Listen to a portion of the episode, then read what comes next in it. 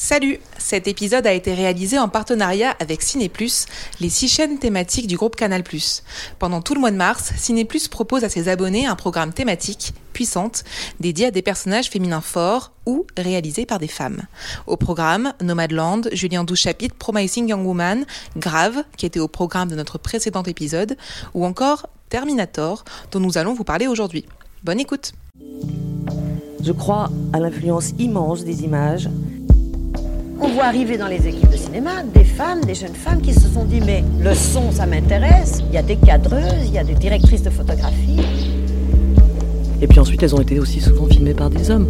Euh, donc là on, on, ouvre une nouvelle page de cette histoire. Il y a des filles à la régie, à l'administration. Offrir au monde tous ces récits manquants, toutes ces femmes, toutes nos mères, toutes ces femmes noires qui n'ont pas eu la parole. Je crois que des représentations répétées de femmes filiformes, jeunes, blanches et soumises n'aident pas à l'épanouissement des femmes ni des hommes. Bonjour à toutes et à tous et bienvenue dans ce nouvel épisode de Sorociné, le podcast de cinéma féministe. Je suis Alicia Arpaya et aujourd'hui j'accueille Mariana. Salut. Et Lisa. Coucou. Remontons le temps en 1984. Nous sommes en plein cœur des années Reagan aux États-Unis, l'heure pour l'Amérique d'un retour à un modèle sociopolitique impérialiste et conservateur, l'heure d'un culte du corps, d'une consommation outrancière et des ambitions individualistes et performatives, l'heure de l'aérobic, des yuppies de Wall Street et des figurines Star Wars, l'heure des combats de Rocky et de la rédemption musclée de John Rambo. Oui, le néolibéralisme réganien se grave aussi sur pellicule. Les représentations de cette Amérique ont été prises à bras le corps par Hollywood dans un genre qui va connaître son apogée sur toute la décennie 80, le film d'action. Les corps bodybuildés de Sylvester Stallone, Arnold Schwarzenegger, Chuck Norris, Jean-Claude Van Damme et bientôt Bruce Willis ornent les chambres des gamins. Et au milieu de cette explosion de testostérone, un petit film de science-fiction, imaginé par un jeune loup de même pas 30 ans du nom de James Cameron, va s'amuser avec les codes de ces nouveaux modèles cinématographiques. Ce film, c'est Terminator. Si la silhouette massive d'Arnold Schwarzenegger s'impose déjà dans votre esprit, pas de souci, c'est normal, cela fait bientôt 40 ans que le cyborg marque la pop culture. Pourtant, point de héros réganien à l'horizon dans ce personnage, du moins dans le premier film de la saga. Le futur gouverneur de Californie est ici, rappelons-le, un exterminateur tout droit venu du futur pour abattre Sarah Connor. Et nous y sommes, car la révélation, la révolution de Terminator, c'est elle. La demoiselle en détresse va devenir une pionnière des héroïnes badass, au même titre que sa sœur de cinéma Hélène Ripley dans Alien 5 ans plus tôt. Une typologie de personnages féminins aujourd'hui omniprésente, dont nous vous parlions déjà à partir d'autres exemples dans un autre épisode de Sorociné à réécouter sur toutes les plateformes. Décortiquer le phénomène Sarah Connor, rappeler la place de Terminator dans la représentation d'une héroïne active dans le cinéma hollywoodien nous a donc paru aujourd'hui essentiel. Alors nous ne traiterons pas euh, dans cet épisode de toute la saga, composée à ce jour, je rappelle, de six films et une série, les chroniques de Sarah Connor, déjà parce que nous y passerions des heures, et parce que la manière dont les femmes sont présentées varie d'une œuvre à l'autre. Nous allons nous attacher ici au premier film, puis à la manière dont le personnage de Sarah Connor, version interprétée évidemment par Linda Hamilton, va se transformer dans le deuxième film. Courageuse, intelligente, déterminée, mais aussi virile et maternelle, la révolution Sarah Connor a certes ses paradoxes, mais a redéfini définitivement les codes de l'action au féminin.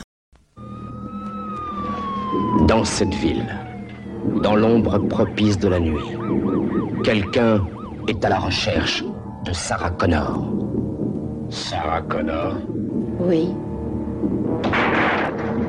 Elle ne le sait pas encore, mais c'est elle qu'il veut tuer. Tu as pu joindre la suivante de la nuit? Non, elle est toujours sur répondeur. Mais qu'est-ce que tu fous, bon sang? J'ai peur, j'ai besoin de toi. Il y a un homme qui n'arrête pas de me suivre. Personne ne pourra la sauver. Sauf... Je vais vous sauver. Ma mission est de vous protéger. Vous êtes programmé pour extermination.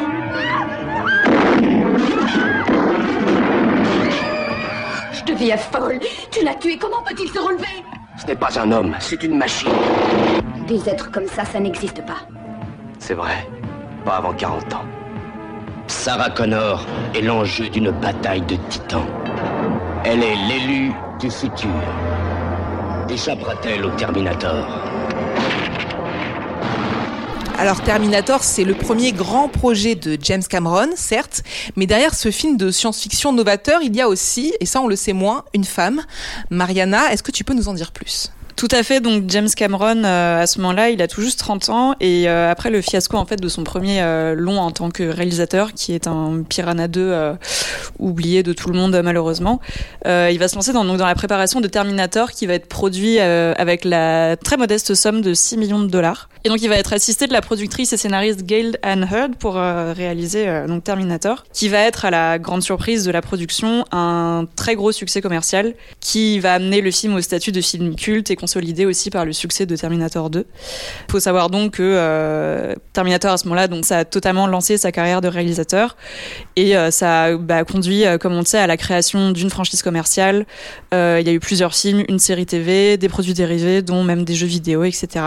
Pour celles et ceux qui ne connaîtraient pas l'histoire, qui comme moi sont sortis d'une grotte il y a deux semaines pour regarder les films, l'histoire donc ça mêle deux grands thèmes de la science-fiction. Donc d'une part les voyages dans le temps et les, et les boucles temporelles et d'autre part euh, la menace qui est suscitée par le développement de la robotique qui prend son indépendance vis-à-vis des hommes. Ici donc le récit il commence en 2029 donc c'est dans pas très longtemps. Euh, c'est pas très rassurant. Euh, où en gros une super intelligence robotique s'est rebellée contre les humains, a déclenché une guerre nucléaire dévastatrice et euh, à ce moment-là, donc, euh, l'humain euh, John Connor est leader de la résistance humaine et les robots savent qu'ils vont, subir une défaite. ils envoient donc dans le passé un Terminator qui est une sorte de robot super assassin invincible qui est donc évidemment incarné par Schwarzenegger.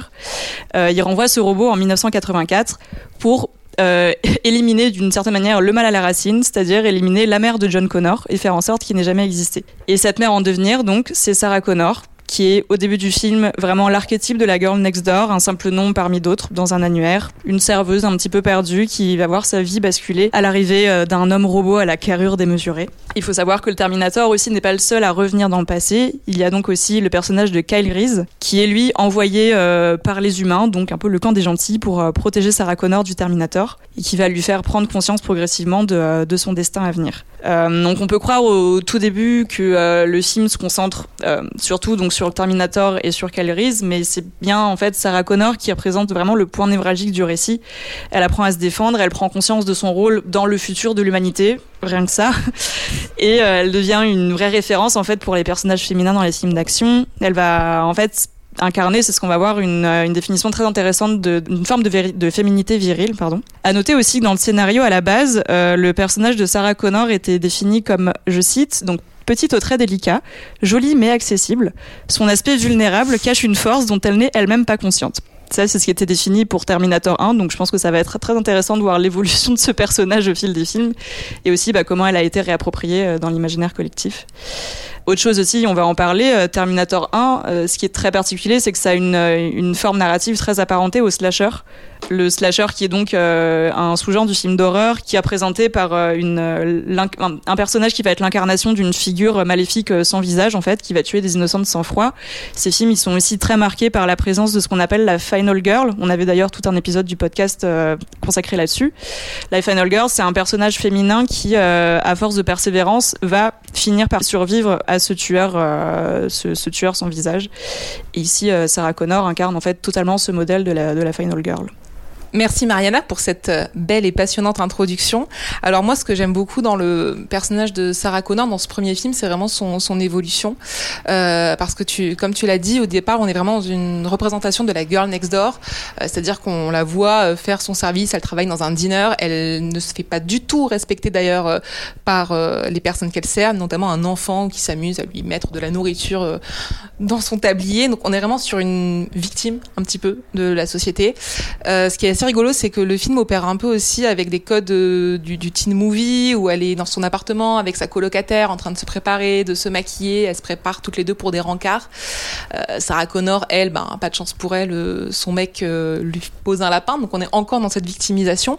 Donc moi j'aime bien cette représentation au début parce qu'on est sur un personnage qui n'a rien entre guillemets d'héroïque, au contraire. Et peu à peu, en fait, euh, par la force des événements, eh ben, elle va être poussée à rentrer dans l'action. Et là, en fait, on va retrouver un schéma dont tu avais déjà parlé d'ailleurs, Lisa, dans le précédent épisode de Sorociné autour de Grave, qui est euh, ce fameux euh, voyage du, du, héros, donc là, en l'occurrence, de l'héroïne, qui a été théorisé par Joseph Campbell. Donc, N'hésitez pas à réécouter l'épisode où Lisa décrit ça mm. merveilleusement bien. On fait des points entre les épisodes, c'est incroyable. Et, et donc, Là, c'est assez intéressant de voir cette évolution. Donc, c'est-à-dire qu'elle va partir à l'aventure aux côtés d'un mentor, qui est le personnage que tu évoquais, Kyle Reese, qui vient du futur pour l'aider. Après un premier échec, donc une, scène de fusillade assez impressionnante, euh, elle va prendre conscience, Sarah Connor, de sa force, d'abord en soignant le héros, puis peu à peu en prenant part à l'action. Il va par exemple lui apprendre à confectionner de, de, la, de la, dynamite. Et euh, au final, euh, c'est elle qui va combattre presque seule à seule le Terminator, le robot sans l'aide de l'homme à ses côtés. Et c'est assez génial et jouissif de voir en fait cette évolution euh, qui est assez novatrice dans le cinéma hollywoodien, euh, même si il y a un personnage miroir que j'évoquais aussi dans l'introduction, qui est celui d'Hélène Ripley. Alors ça date euh, de cinq ans auparavant. Ridley Scott a filmé donc Alien et c'est un peu le même schéma, c'est-à-dire qu'on a une héroïne qui est d'abord dans, dans, un groupe. Alors déjà, elle est Hélène Ripley, elle est commandante. Hélène Ripley, elle est pilote. Elle est pilote à bord du Nostromo, donc déjà elle est, enfin c'est une scientifique, c'est une, c'est une ingénieure, c'est une militaire. Euh, donc on part pas exactement sur euh, les, les mêmes bases qu'avec Sarah, mais c'est vrai que euh, les similitudes sont, sont assez, sont assez criantes parce qu'elle se retrouve seule contre cette, enfin seule, avec les membres de son équipage qui se font décimer les uns après les autres. androïdes et humains d'ailleurs. Et notamment pour le 2 qui pour le coup est réalisé euh, par James Cameron euh, Sarah Connor et Ripley ont vraiment un chemin sur le Terminator 2 et sur le Alien 2 qui est euh, quasiment le même. Mais c'est vrai que sur ce cheminement du héros, ce qui est intéressant, c'est qu'habituellement, c'était plutôt les hommes que ça concernait. Enfin, si on prend un autre exemple de science-fiction très connu qui est Star Wars, c'est Luke Skywalker. Alors certes, on avait une héroïne qui était la princesse Leia, mais elle est extrêmement passive en fait quand on y pense. C'est la demoiselle en détresse qu'on vient sauver, euh, mais au final, elle n'est pas du tout, enfin, elle est beaucoup moins actrice euh, de l'aventure dans le premier film en tout cas, euh, que les personnages de Luke Skywalker ou de Yann Solo. Elle est presque caractérisée même après comme un love interest. Donc c'est pas du tout le cas de Sarah Connor qui va vraiment être euh, une, héroïne active. Et donc moi je trouve que c'est assez fascinant quand on revoit le film aujourd'hui de voir cette mue euh, de ce personnage. Moi il y a une séquence notamment qui m'avait beaucoup marqué dans, dans le Terminator. À la fin quand elle se retrouve, euh, on va dire dans le climax du film face au robot avec son acolyte masculin à côté d'elle. Euh, donc ils sont vraiment dans une situation presque désespérante.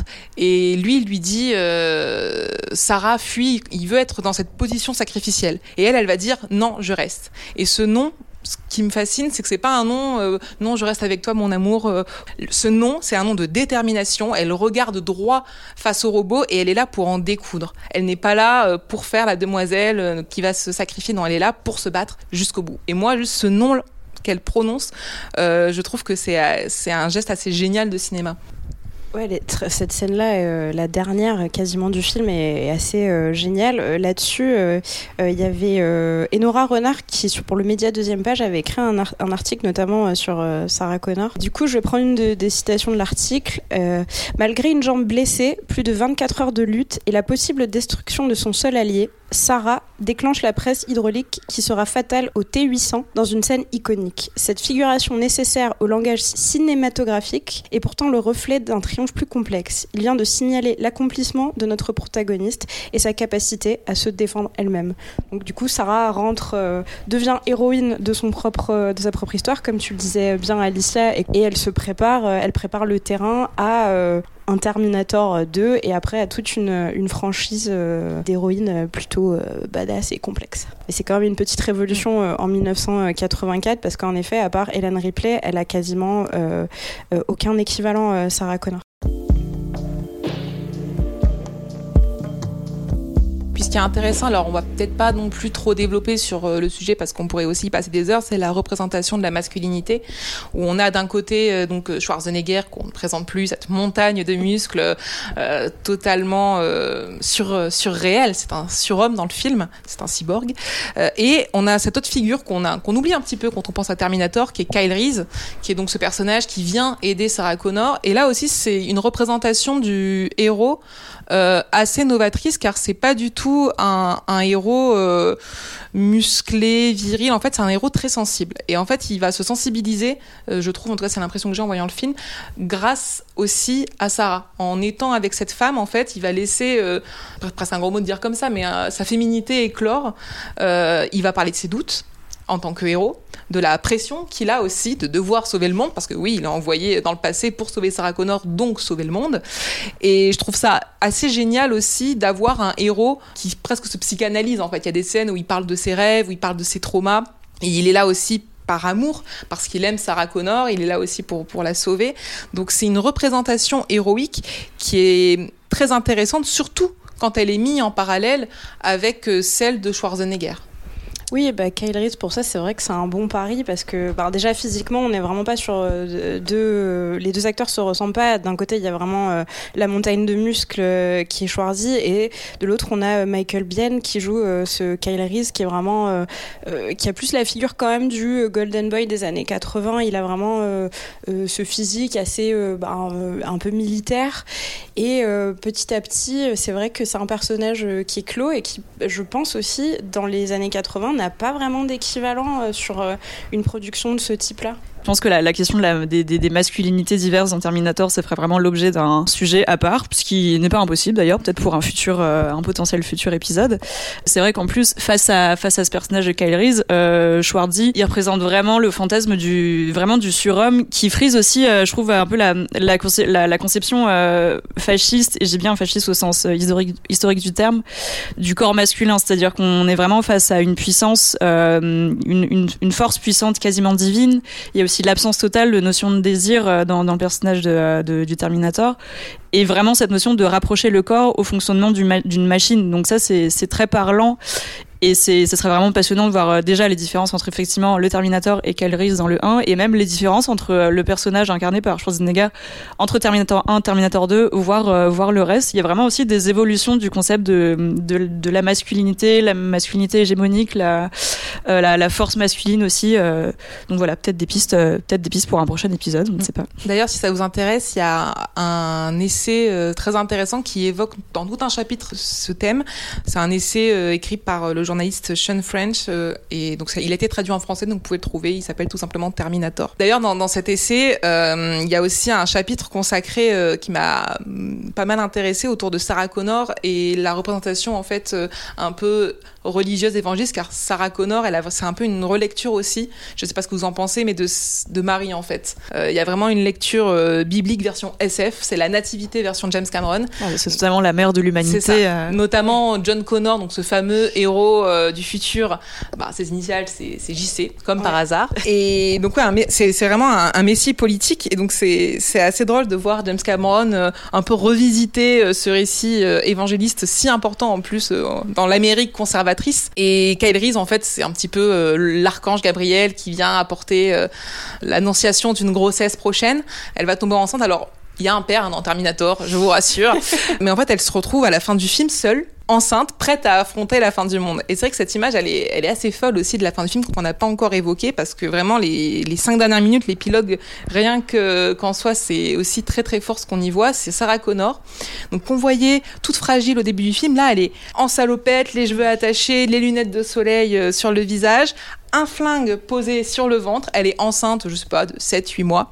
Et cette image-là, elle est, elle est assez dingue aussi. Je sais pas, Ouais, on est vraiment sur un mélange de Thelma et Louise en militaire. Enfin, c'est hyper évocateur sur plein, euh, sur plein, plein d'aspects cette fin. euh, à la fois sur, euh, ouais, le, tu sens qu'elle prend la route, qu'elle va conquérir la route et qu'elle, et en même temps, elle, elle, elle est vraiment dans un, dans un costume qui évoque, ouais, tout le, tout, toute la charge imaginaire de, de, de, de la force militaire aux États-Unis. Donc, c'est très, très étrange. Il y a un petit côté Mad Max aussi euh, avant l'heure, euh, parce que dans mes souvenirs, euh, le premier Terminator euh, vient avant le premier Mad Max de Alors, Miller. si le premier Anax était déjà sorti parce qu'il date, je crois, de 79-80. Après, Ah. il a été censuré, il a été invisibilisé quand même longtemps aussi, mais il est sorti avant, donc il a été très à l'esprit. Mais oui, il y a vraiment. euh, bah, en plus, on se retrouve à la frontière mexicaine, donc euh, c'est vraiment euh, Sarah dans le désert, enceinte jusqu'au cou, euh, avec son fusil à pompe et euh, son chien. Non, et c'est vrai que là, on a vraiment euh, une, une nouvelle héroïne en fait badass qui vient de naître. On a envie de la suivre et heureusement, James Cameron va donner une suite à cette histoire.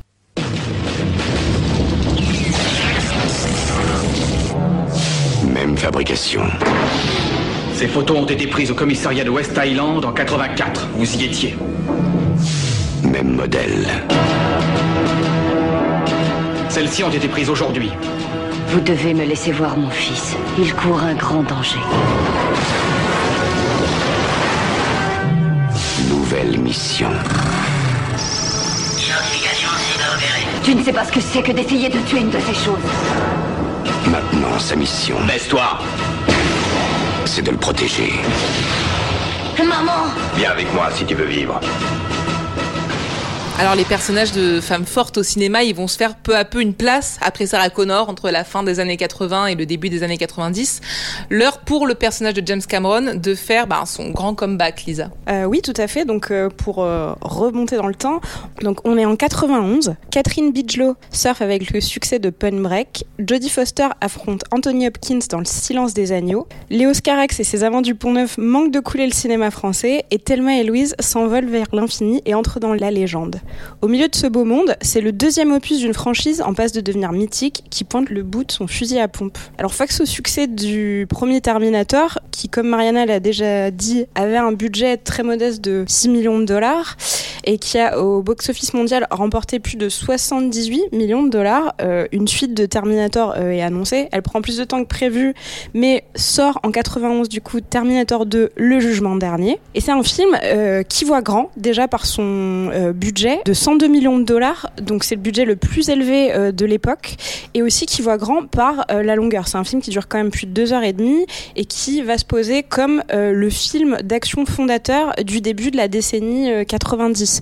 Il y a, enfin, il y a vraiment à ce moment-là aucun film qui est équivalent à ce T2. Et même au box-office, le film dépasse un autre film, Robin des Bois, Le Prince des voleurs, qui est le un des plus gros succès de cette année-là. Donc au box-office, on est sur un peu plus de 500 millions euh, de dollars, ce qui est euh, considérable même encore aujourd'hui. Donc ce film-là, euh, évidemment, euh, Linda Hamilton reprend euh, son fusil à pompe et ses lunettes aviator pour se reglisser dans la peau de Sarah Connor avec quelques modifications notables. Et surtout, c'est un film qui euh, révèle le jeune Edward Furlong, qui est un adolescent à ce moment-là. Donc euh, John Connor, ado, c'est lui, l'ado avant la légende. Le film marche très bien comme on l'a dit au box-office, mais où il est aussi salué par le public, par la critique et même par les amateurs de SF et d'effets spéciaux. Et on sait qu'aujourd'hui, c'est quand même pas une mince affaire. Il devient euh, un pilier majeur de la pop culture et c'est une franchise qui est encore euh, citée, mais jusqu'à la nausée encore aujourd'hui. Même, enfin, cette fameuse réplique euh, est citée dans La Cité de la Peur qui sort en 94 et ils disent Sarah Connor, non, c'est la chambre d'à côté. Donc, avec, pour la faire courte, avec ce deuxième volet, comme le premier Terminator a échoué en 84, Skynet, donc les méchants, renvoie un autre Terminator, cette fois-ci en 95, juste avant le début de la guerre atomique de 97, pour tenter d'éliminer donc pas Sarah cette fois-ci, mais John, qui est un jeune adolescent. Et euh, en même temps, comme dans le tout premier, euh, la résistance, donc les humains, envoie aussi quelqu'un euh, pour protéger John. De son côté, on a un peu perdu Sarah, qui arrive quand même bien à la première demi-heure du film, parce qu'en fait, elle est, elle est internée à Pescadero, qui est un hôpital euh, psychiatrique, et elle n'a pas vu son fils depuis plus de six mois. Donc c'est aussi euh, l'arrivée euh, justement de ces deux personnages, donc le Terminator qui veut tuer John et l'autre personnage qui se révélera être un autre Terminator qui aidera Sarah et John qui vont remettre ces deux personnages sur la voie l'un de l'autre. Donc on n'est pas non plus sur des relations euh, mère-fils très euh, classiques et Sarah est clairement pas, disons, elle n'est pas un modèle de ce la maternité heureuse. Voilà, exactement, de la maternité heureuse, hyper attentionnée. elle est vraiment, elle s'est transformée en, en, guerrière en fait. Son seul but, c'est de protéger John pour que un futur désastreux contrôlé donc du coup par Skynet et les machines n'arrive pas. Et même à la fin du premier déjà quand on la laissait, donc ce qu'on disait tout à l'heure, elle était dans sa voiture avec son fusil, enceinte, son chien, son pick-up et tout. Et euh, elle se retrouvait dans le désert et il y avait une tempête qui arrivait et tout le monde était en train de fuir. Et elle, euh, héroïne géniale, elle avait déjà sa petite, euh, son petit liner. Elle disait oui, je sais, et elle fonçait vers la tempête. Donc oh, vraiment, on est sur cette, sur cette Sarah là qu'on retrouve ici, qu'on retrouve dans ce deuxième Terminator et du coup, elle fait naître euh, au-delà de l'héroïne euh, badass entre guillemets, elle fait naître une figure de la mère euh, guerrière. On parlait des codes du slasher tout à l'heure, que Sarah s'en était débarrassée dans ce deuxième, et c'est en effet elle, elle, sort des habits de l'héroïne de Carpenterienne, dit de John Carpenter, parce qu'on peut aussi, on parlait beaucoup d'Alien Ripley, mais on peut aussi assimiler une autre figure miroir à Sarah Connor, qui est celle de Laurie Strode, qui est l'héroïne du coup du Halloween de Carpenter et qui sera l'héroïne de la franchise Halloween euh, jusqu'à récemment chez David Gordon Green et qui elle aussi a eu le droit euh, à prendre euh, les rênes de son destin et surtout, comme Sarah Connor, à vieillir sur d'autres opus. Donc Linda Hamilton et Jamie Lee Curtis sont un petit peu des, des figures exceptionnelles au sein d'Hollywood. Oui, c'est vrai que dans le premier, c'était vraiment une scream queen pour le coup, Linda Hamilton, même si elle devient guerrière à la fin, il y a quand même toute une partie du film où elle crie, enfin on est dans ce cliché-là. Et dans le 2, bah, on est vraiment dans une virilisation de l'héroïne qui est presque outrancière en fait. C'est-à-dire que la première apparition, donc déjà tu le disais Lisa, euh, elle est assez tardive et quand la première fois qu'on la voit, elle fait des pompes. on voit ses muscles en fait, ses muscles qui se tendent. Alors de voir un corps féminin comme ça, musculeux, ça je pense que c'était aussi assez... Euh, assez inédit de présenter un personnage féminin de cette façon. Moi, l'autre image que, qui me venait, en plus vraiment, la, enfin, faut, faut revoir la scène aussi, mais on la voit vraiment de dos. On voit juste, elle a les cheveux longs, elle a ses bras très musclés et elle a renversé son lit pour s'en faire euh, une barre de traction, quoi.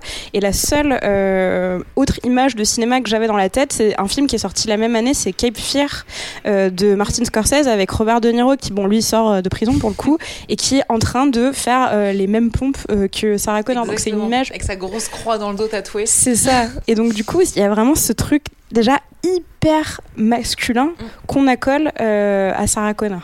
Oui, parce que là, je, pense aussi à la scène d'ouverture de présentation du Silence des Agneaux, que tu évoquais aussi dans l'introduction, qui sort la même année, où il me semble qu'on voit Clarence Starling en train de faire un footing, mais par contre, elle est... un footing de l'extrême euh, dans la forêt euh, avec des tractions en même temps. Enfin, c'est vraiment le parcours Ironman, quoi. C'est ça. Sauf que là, il me semble, des... sauf si je me trompe par Rihanna, elle est en pull. On voit pas son corps, en fait, à Jodie Foster. Contrairement à là, à Terminator, où les muscles vraiment sont mis en valeur dans une mise en scène presque masculine en fait. Ah oui, elle porte, euh, bon, elle est en vêtements, euh, elle est en pyjama d'hôpital, mais elle a enlevé son haut. Elle porte un Marcel blanc qui aussi est un. Le Marcel blanc, c'est quand même. Euh, faudrait limite faire un épisode sur les costumes de cinéma d'action. Mais il y a de quoi faire un chapitre de bouquin, et je pense que quelqu'un l'a déjà fait, sur le Marcel blanc dans la panoplie du héros et de la héroïne d'action. On pense à John McClane dans la franchise Die Hard, par exemple, qui, comme Sarah Connor, clairement mouille le maillot. Hein. Et c'est vrai que là aussi, on est vraiment sur une euh, représentation hyper masculine, mais aussi hyper euh, performative, hyper sexuelle, euh, hyper tout. Et ce qui est très inhabituel pour une, pour une femme et pour une héroïne. Alors, ce que tu disais aussi tout à l'heure, quand tu évoquais Aliens, la suite d'Alien, qui est réalisée par James Cameron. Moi, j'ai l'impression que c'est aussi un peu la matrice de Terminator 2, euh, qu'il n'a pas réalisé immédiatement aussi, parce que je crois que James Cameron avait vraiment cette idée d'un budget mouse, de faire des effets spéciaux, dont il n'avait pas encore les moyens à l'époque. Et quand on voit Aliens, on a l'impression presque c'est une pré-Sarah Connor en fait, euh, Hélène Ripley, ce qu'il en a fait. Au-delà de l'aspect euh, purement physique, effectivement, que, que, vous avez bien décrit, il y a aussi euh, le fait que dans toute la première partie de Terminator 2, donc tu l'as dit, Lisa, Sarah Connor, elle est tout d'abord dans un hôpital psychiatrique. En termes de comportement, elle est vraiment très associée à une forme de comportement presque un peu borderline, c'est-à-dire mm. que du coup, elle est très, elle est, elle est très violente. Enfin, elle est, elle est fondamentalement convaincue du coup de, de la véracité de ses propos. elle est vraiment dans une forme de combat permanent permanent, du coup, euh, voire, euh, voire une forme de, de tentative de manipulation aussi vis-à-vis de ses psychologues, etc. Oui, c'est un personnage qui est extrêmement intelligent. Ouais, qui est extrêmement intelligent et qui est vraiment marqué par une, une, une violence de caractère aussi, du coup, euh, dès, dès le début, quoi. Enfin, elle n'hésite pas, euh, elle hésite pas à agresser physiquement aussi euh, le personnel euh, qui met en doute ses propos. Enfin, il y a vraiment, je trouve que ça, ça se combine effectivement assez bien avec le fait que physiquement, voilà, on est vraiment dans une, une transformation totale euh, de euh, ce qui était la girl next door euh, dans le premier, qui devient vraiment la, la, femme euh, combattante, mais dans une espèce de d'abnégation aussi. Enfin, c'est ce qu'on va voir après, mais il y a, un côté où elle a vraiment euh, sacrifié euh, sa santé mentale et sa notion de l'amour pour la, la survie de John Connor et pour la survie de, de l'humanité tout entière. Oui, j'ajouterais même à ce que tu dis, Mariana, que en effet, elle, euh, c'est quelqu'un de très malin, de manipulateur et tout quand elle en a besoin. Mais aussi, enfin, il y a quand même des scènes et ça, je pense qu'on est vraiment sur un cinéma euh, 80-90. euh, c'est assez typique où il y a euh, la majorité du personnel soignant euh, du et pénitentiaire, puisque c'est aussi une prison du film, euh, est composé en grande partie d'hommes et des hommes qui ont des comportements assez limites euh, avec Sarah quand même.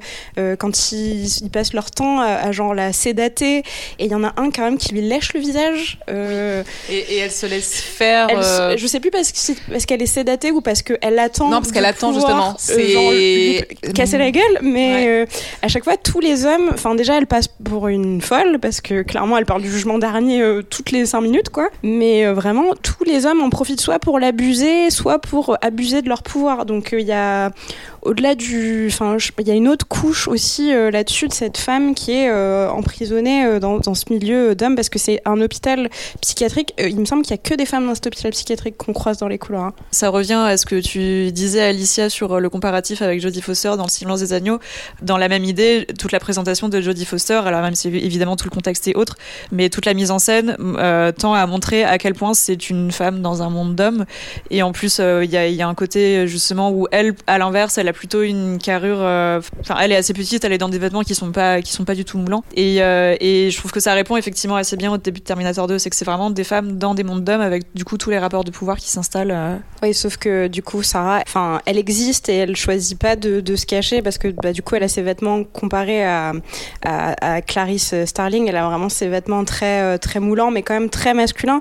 Donc du coup, c'est vraiment par sa puissance qu'elle effraie tous ces hommes-là et du coup, ben, qui redouble d'efforts pour pas la croire, pour la sédater. Et c'est, on, on revient à ce que tu disais Alicia aussi sur le personnage d'Hélène Ripley dans, le Alien, euh, le retour, euh, qui euh, suit du coup ce même trajet que, Sarah Connor, où pendant la majorité du film, et c'est un film qui dure deux heures et demie aussi et qui met beaucoup de temps à s'installer, personne ne croit Ripley. Personne ne croit ce qu'elle a vu, ce qu'elle a vécu, et quand elle dit que les aliens pourront peut-être revenir et tout, personne n'y croit comme ça, jusqu'au moment où tout le monde se fait défoncer.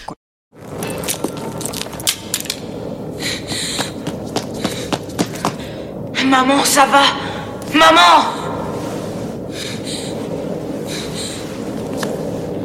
Viens avec moi si tu veux vivre.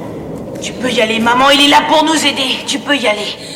Et puis l'autre point commun entre euh, Ripley et Sarah Connor, euh, entre dans leur évolution, c'est la maternité.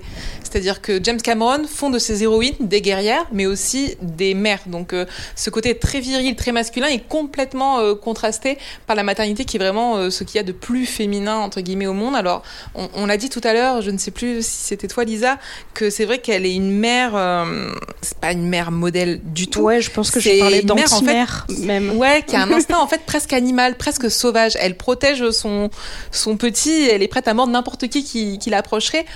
Donc c'est un amour très très violent. Il y a quelque chose que je trouve plutôt intéressant, c'est que James Cameron a beaucoup représenté justement ces mères guerrières, ces mères qui sont prêtes à tout pour protéger leur progéniture. Alors dans Alien, ça c'était pas la fille vraiment de Ripley, c'était la petite euh, Newt euh, qu'elle protège tout au long du film. Et puis on retrouve en fait cette figure là qu'on a un peu perdue bah, dans le dernier Avatar avec le personnage de Neytiri. Alors c'est quelque chose qui a été un petit peu reproché, je crois, à Cameron sur la représentation des femmes dans Avatar 2. C'est-à-dire que Neytiri, qui était une guerrière, on va dire, euh, qui arrivait très bien à, être active par elle-même. Là, elle ne dépend presque que de ses enfants. Elle se bat pour eux tout le temps. Donc, euh, on retrouve un petit peu cette figure-là chez Cameron de manière récurrente dans son cinéma. Euh, jusqu'à aujourd'hui, c'est quelque chose que, qui m'a interpellé en revoyant du coup Terminator par rapport à Avatar 2. Oui, c'est vrai. Même l'autre personnage de Avatar 2, euh, j'ai oublié son nom, mais qui est la, la prêtresse de la. Oui, qui est incarnée par Kate Winslet, qui est enceinte. Qui est complètement enceinte jusqu'au cou. En plus, pour le coup, on a vraiment deux représentations de deux. Parce que Neytiri, depuis, ils ont eu 3-4 enfants. On a vraiment mm. deux maternités euh, qui s'opposent, mais euh, qui sont quand même encadrées par cette histoire de. ouais, enfin, les femmes, faut pas les laisser toutes seules. on est vraiment sur un truc hyper paternaliste américain, un peu limite sur le deuxième Avatar, mais bon. Ouais, mais non, mais c'est vrai, je trouve que même ça, on le ressent un petit peu dans Terminator Terminator 2, moi, ça m'a finalement. J'avais un très bon souvenir de ce deuxième film la première fois que je l'avais vu quand j'étais adolescente. Mais en le revoyant aujourd'hui avec Terminator 1, où je trouve qu'il y a une super évolution du personnage, là, le fait de, de, faire cette mère un peu sacrificielle, ben, je trouve que c'était un peu réducteur, en fait, envers le personnage de Sarah Connor. Moi, j'aime beaucoup Terminator 2, comme pas mal de gens, euh, parce que je pense que c'est le film le plus abouti, et puis c'est le film qui est vraiment, pour moi, c'est un des plus grands films d'action. Mais c'est vrai que euh, autant euh, l'ado de 14 ans qui a vu le film euh, adore cette Sarah Connor qui est hyper euh, justement dans cette violence vengeresse Autant, c'est vrai que maintenant, euh, quand tu arrives à plus de 30 ans, c'est vrai que le, le, premier film est plus agréable sur le développement, en tout cas, de tous ces personnages, notamment euh, celui de Sarah. Et puis, quand même, tu parlais de violence, euh, enfin, d'amour maternel violent, mais c'est vrai que la relation qu'elle a avec John, elle est quand même. lui, en parle très très bien quand il est avec, bah, du coup, le Terminator. C'est vraiment sa mère, elle lui a juste tout appris pour qu'il se défende. Ce qui est aussi très étonnant parce que ça renverse un petit peu le schéma de c'est à nos filles qu'on dit euh, il faut savoir euh, se défendre, il faut savoir, euh, faut pas sortir la nuit seule, faut pas machin et tout. Et là, c'est Sarah qui forme John. Bon, du coup, pas pour pas se faire agresser la nuit quand il rentre chez lui, mais pour sauver le monde. Mais c'est assez, c'est assez marrant de voir cette relation qui existe pas non plus beaucoup dans les relations mère-fils au cinéma, je trouve. Oui, et puis ça me ramène à un, article que j'avais lu du média Screen Spec de la journaliste euh, Jess Moody qui, euh, justement, euh, en, réinterprétant cette notion que, que, vous abordiez de la mère guerrière, fait une réflexion en fait sur, sur la notion de sacrifice dans le personnage de Sarah Connor et qui explique qu'on a une vraie réinterprétation en fait de la figure de la mère sacrificielle.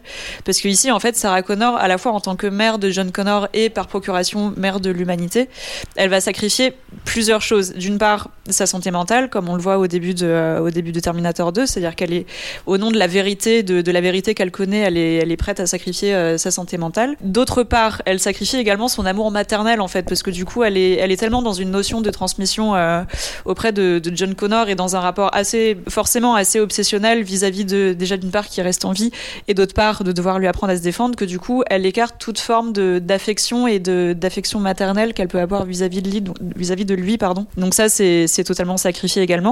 Et le troisième euh, grand sacrifice, c'est euh, ses relations amoureuses et sexuelles à elle.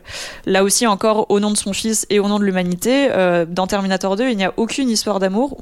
Il n'y a même pas, comme on pourrait presque s'y attendre, une, tension quelconque entre elle et, et, Schwarzenegger qui incarne cette fois le Terminator gentil. Là, c'est pas du tout le cas. Et John Connor adolescent, d'ailleurs, fait, fait mention du fait que les rares relations sexuelles ou amoureuses qu'a eu sa mère étaient toujours d'une manière ou d'une autre pour aider son fils et pour l'aider à se défendre. Donc il y a vraiment cette notion de triple sacrifice qui, voilà, revisite euh, le, la figure traditionnelle de la mère sacrificielle. Là, on a vraiment la santé mentale, l'amour maternel et les relations amoureuses de Sarah Connor qui, euh, qui sont sacrifiées. Bah oui, c'est vrai que du coup, euh, Sarah, elle sacrifie tout ça, mais parce que vraiment, ce deuxième, en fait, le deuxième n'a pas de Kyle Reese. Kyle Reese, bon, bah, spoiler aussi, meurt. Désolé. Mais du coup, euh, dans ce deuxième, euh, Sarah devient presque euh, une version de Kyle. Elle est, devenue cette espèce de personnage bah, ultra musculeux, très froid, très très militaire. Enfin, le Kyle Reese du début. Hein, Et qui a beaucoup aussi de doutes sur ce qu'elle fait. C'est-à-dire qu'elle a des visions dans Terminator 2 où elle voit la, la, fin du monde, où elle a hum, beaucoup, elle sent le poids en fait de ce devoir du héros sur ses épaules. Et c'est quelque chose que portait Kyle Reese dans le film précédent. Et toujours sur cette notion de maternité, euh, moi je trouve qu'il y a quelque chose d'assez intéressant entre l'évolution euh, de, la notion de maternité entre Terminator 1 et Terminator 2.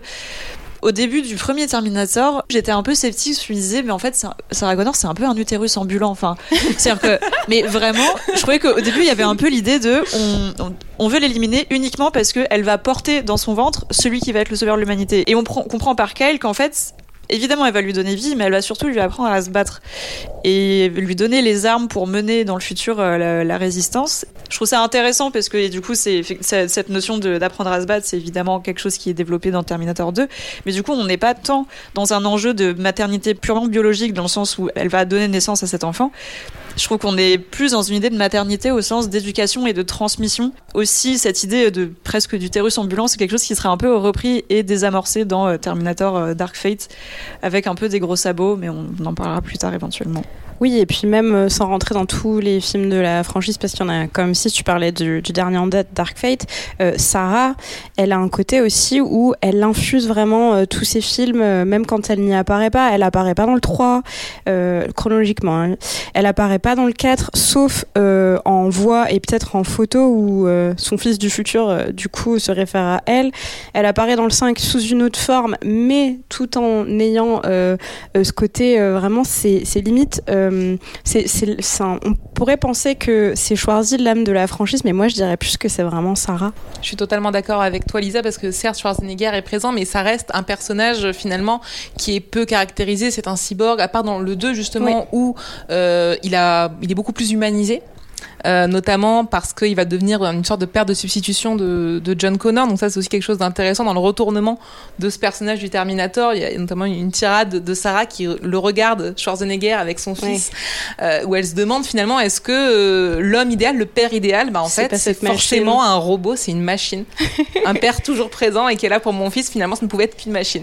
Bah oui, c'est vrai qu'elle est assez belle cette relation justement entre la machine et le petit garçon dans, dans ce Terminator-là. Même Cameron, lui, euh, il a clairement fait référence. Il comparait euh, limite John Connor à Dorothy du Magicien d'Oz et du coup le Terminator du 2 à l'homme de fer blanc, du coup qui donne son cœur pour aider Dorothy dans sa quête. Donc comparer Terminator au Magicien d'Oz, faut quand même y aller. C'est assez joli.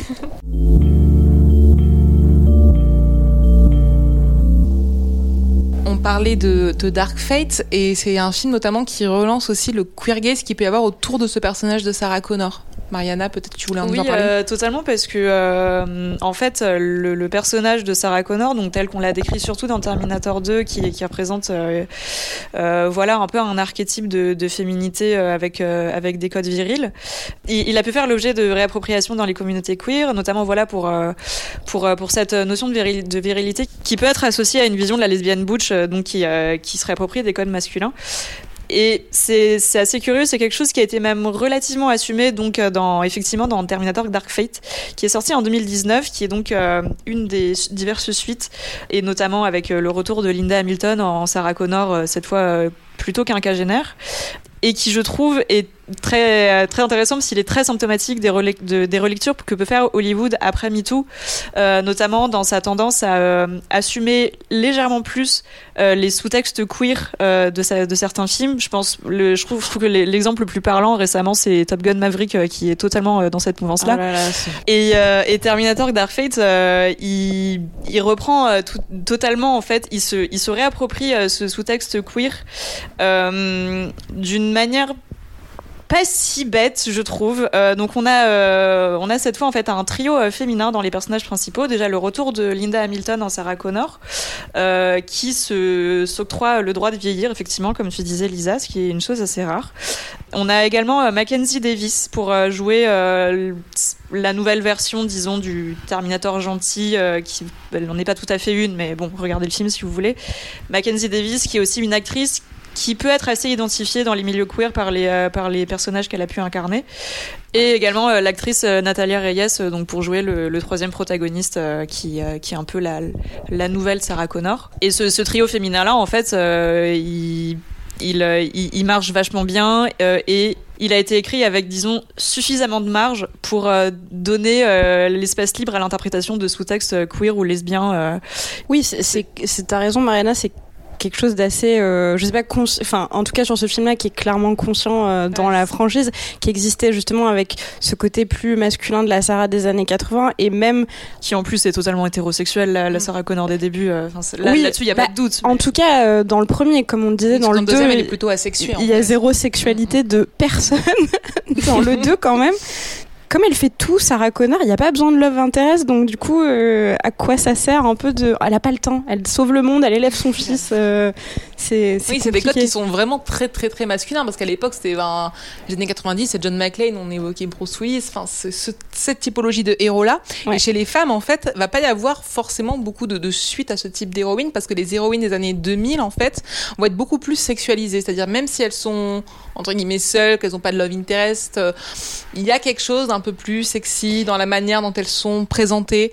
Euh, c'est Lara Croft, par exemple. Alors là, on n'en parle même pas, c'est le pire des, des exemples, mais c'était quand même l'héroïne des années 2000, un peu cliché, euh, très sexualisée, euh, l'archéologue 2.0. Oui, du coup, elles sont pas des symboles de puissance, elles sont des sexes symboles. Il y a, Kill Bill aussi, qui est un personnage intéressant de la mariée. Euh, ouais, mais qui s'inspire de Bruce Lee pour le coup. Exactement. et sinon, on a vraiment les débuts, genre de ce qui est, ce qui est tenté d'être les films adaptations de comics des années 2000 avec des Electra, des Catwoman, qui sont pas des très bons films en plus, mais où les héroïnes sont ultra euh, sexualisées pour le coup et ce sont censées être des héroïnes puissantes qui ont leur propre film. Mais euh, enfin début des années 2000 c'est vraiment euh, la cata quoi. Et, et pour, pour revenir à ce qu'on disait c'est vrai que le choix de Mackenzie Davis que moi je trouve très intelligent parce que j'adore Mackenzie Davis faut, faut voir Black Mirror faut voir Alten Catch Fire. Mackenzie Davis qui là encore dans Terminator Dark Fate est en Marcel Blanc. Oui. Les cheveux courts. Tu me coupes tu m'ôtes les mots de la bouche mais je j'y venais tu as eu raison Mariana et elle aussi reprend le Marcel Blanc de euh, Sarah Connor pour euh, casser des gueules aussi quand même. Et euh, pas oublier de mentionner que justement Camila la dernière héroïne est une héroïne elle est mexicaine donc c'est une héroïne racisée ce qui est la première une des premières incursions dans dans cette franchise. Bon ça aussi ça vient parce que comme tu le disais on arrive après MeToo on est en 2019 donc il y a des cahiers des charges de diversité qui à mon avis ont influencé les studios. Mais donc du coup en parlant on a quand même trois euh, personnages féminins avec un sous-texte queer et euh, un personnage raciste. Donc il faudrait quand même, euh, je trouve que c'est quand même important de, le mentionner sur un film qui est pas trop mal en plus pour le coup. Franchement, il est, il est, il est long, honnêtement. Il est long, ressenti long, mais je trouve qu'il marche bien et je trouve la, la fin marche bien, je trouve. Enfin, sans spoiler, hein, mais. Ouais, non, le, le, film, le film, le film marche bien. Même ben, l'autre incarnation de, de, d'autres versions du Terminator de Schwarzenegger aussi, qui est dans une autre version de la famille américaine. Si vous voulez voir Schwarzy en en père, de, famille, installé à la campagne, euh, qui euh, avec ses petits animaux, avec sa, sa, petite barbe et sa chemise. Enfin, vraiment, j'ai halluciné. Non, j'étais vraiment mort de rire. Encore, on est vraiment, de, je disais, la, la, les, les, évolutions de la masculinité au fil des fur et à mesure des Terminators euh, incarnés par Schwarzy. Là, on est vraiment sur le, le point d'arrivée. Euh, ouais, alors que le Terminator dit du côté des méchants, qui est pour le coup, lui, incarné par un autre acteur latino qui s'appelle Gabriel Luna et qui reprend clairement le Terminator méchant qui était incarné par Jason Patrick euh, dans le 2. Euh, lui aussi, c'est une petite, euh, c'est une petite révolution parce que vraiment le Dark Fate est, basé quasiment tout le temps à la frontière, à la frontière mexicaine. Et il y a un vrai enjeu parce qu'on est en 2019, on est quand même sous la présidence de Trump, et le fait de faire ce film à la frontière mexicaine avec des enjeux justement de de migration illégale, c'est pas. Il y a, même une scène d'ailleurs où on les voit traverser, traverser la frontière sur un train, ouais. et passer le mur. Oui, bah oui. Ouais. Donc euh, peut-être juste pour refaire un juste ça comme ça, mais que Terminator, surtout en tant que franchise, je trouve que c'est vraiment euh, la franchise qui est symptomatique de toutes les époques à laquelle euh, les films sont sortis. Euh, dans les années, euh, milieu des années 80, c'est vraiment ce que on parle depuis le début, ce film euh, vraiment d'action et de corps de super-héros réganiens. dans les années 90, bah, c'est ce film d'action blockbuster qui les orientera, orientera tous les films qui vont venir. Dans les années 2000, c'est vraiment cette espèce de, film un peu d'exploitation moche post-Matrix tous les effets qu'on mal vieilli. Euh, dans euh, le 4 avec Christian Bale, euh, c'est quand même on est sur du film post-apocalyptique du début des années 2010. Sur le sur le 5, pardon, Oui, on non, est- encore de- ça commence à être long. sur le 5, C'est une énumération qui est avec Emilia Clarke de Game of Thrones, on arrive vraiment sur les franchises qui sont en bout de course et Oui, qui, genre vraiment, vont dans la nostalgie de la franchise et c'est vraiment très très relou. Et sur ce dernier, on est euh, ben, sur justement euh, ces, euh, ces films blockbusters avec des héroïnes comme le font DC et Marvel, bien ou mal, ça c'est une autre question, c'est un autre épisode. Mais euh, oui, du coup, on est vraiment après, euh, après les événements de, MeToo. Donc Terminator, que les films soient bien ou pas, et il y en a quelques-uns qui ne sont vraiment pas, je ne citerai que le 5. Euh, mais je trouve que c'est c'est assez euh, rétrospectivement de voir cette franchise euh, construite bout à bout, c'est assez intéressant. Même l'incursion dans la série euh, est assez symptomatique de, euh, de, de la série des années 2000, un peu teen, juste avant l'explosion euh, des services de streaming. Donc c'est assez intéressant, euh, même là-dessus, Terminator. Ouais, C'est presque un objet d'histoire en fait. Ouais, c'est ça, tout à fait. Donc, euh, vous n'avez plus qu'une chose à faire revoir tous les Terminators. peut-être pas le 5. Peut-être mais pas le au moins 5, et euh, le- peut-être pas la 3. série. Pas la série. En tout cas, ceux avec Linda Hamilton, on vous les recommande chaudement. C'est la fin de cet épisode du podcast Sorociné. On espère qu'il vous a plu. Si c'est le cas, n'hésitez pas à partager cet épisode et nous laisser une note sur Apple Podcast. Merci à nos deux intervenantes du jour, Mariana et Lisa. Merci également à Hugo à la réalisation. Dans le cadre de notre partenariat avec Ciné Plus, vous pouvez toujours retrouver notre épisode autour de Grave. On se retrouve très bientôt pour un nouvel épisode consacré cette fois au Festival international du film de femmes de Créteil qui se tiendra cette année du 24 mars au 2 avril. D'ici là, vous pouvez nous retrouver sur Facebook, Instagram et Twitter, lire nos chroniques sur le site Sorociné et bien sûr acheter notre jolie revue sur le cinéma américain, toujours disponible à la vente. À très bientôt. Salut À bientôt.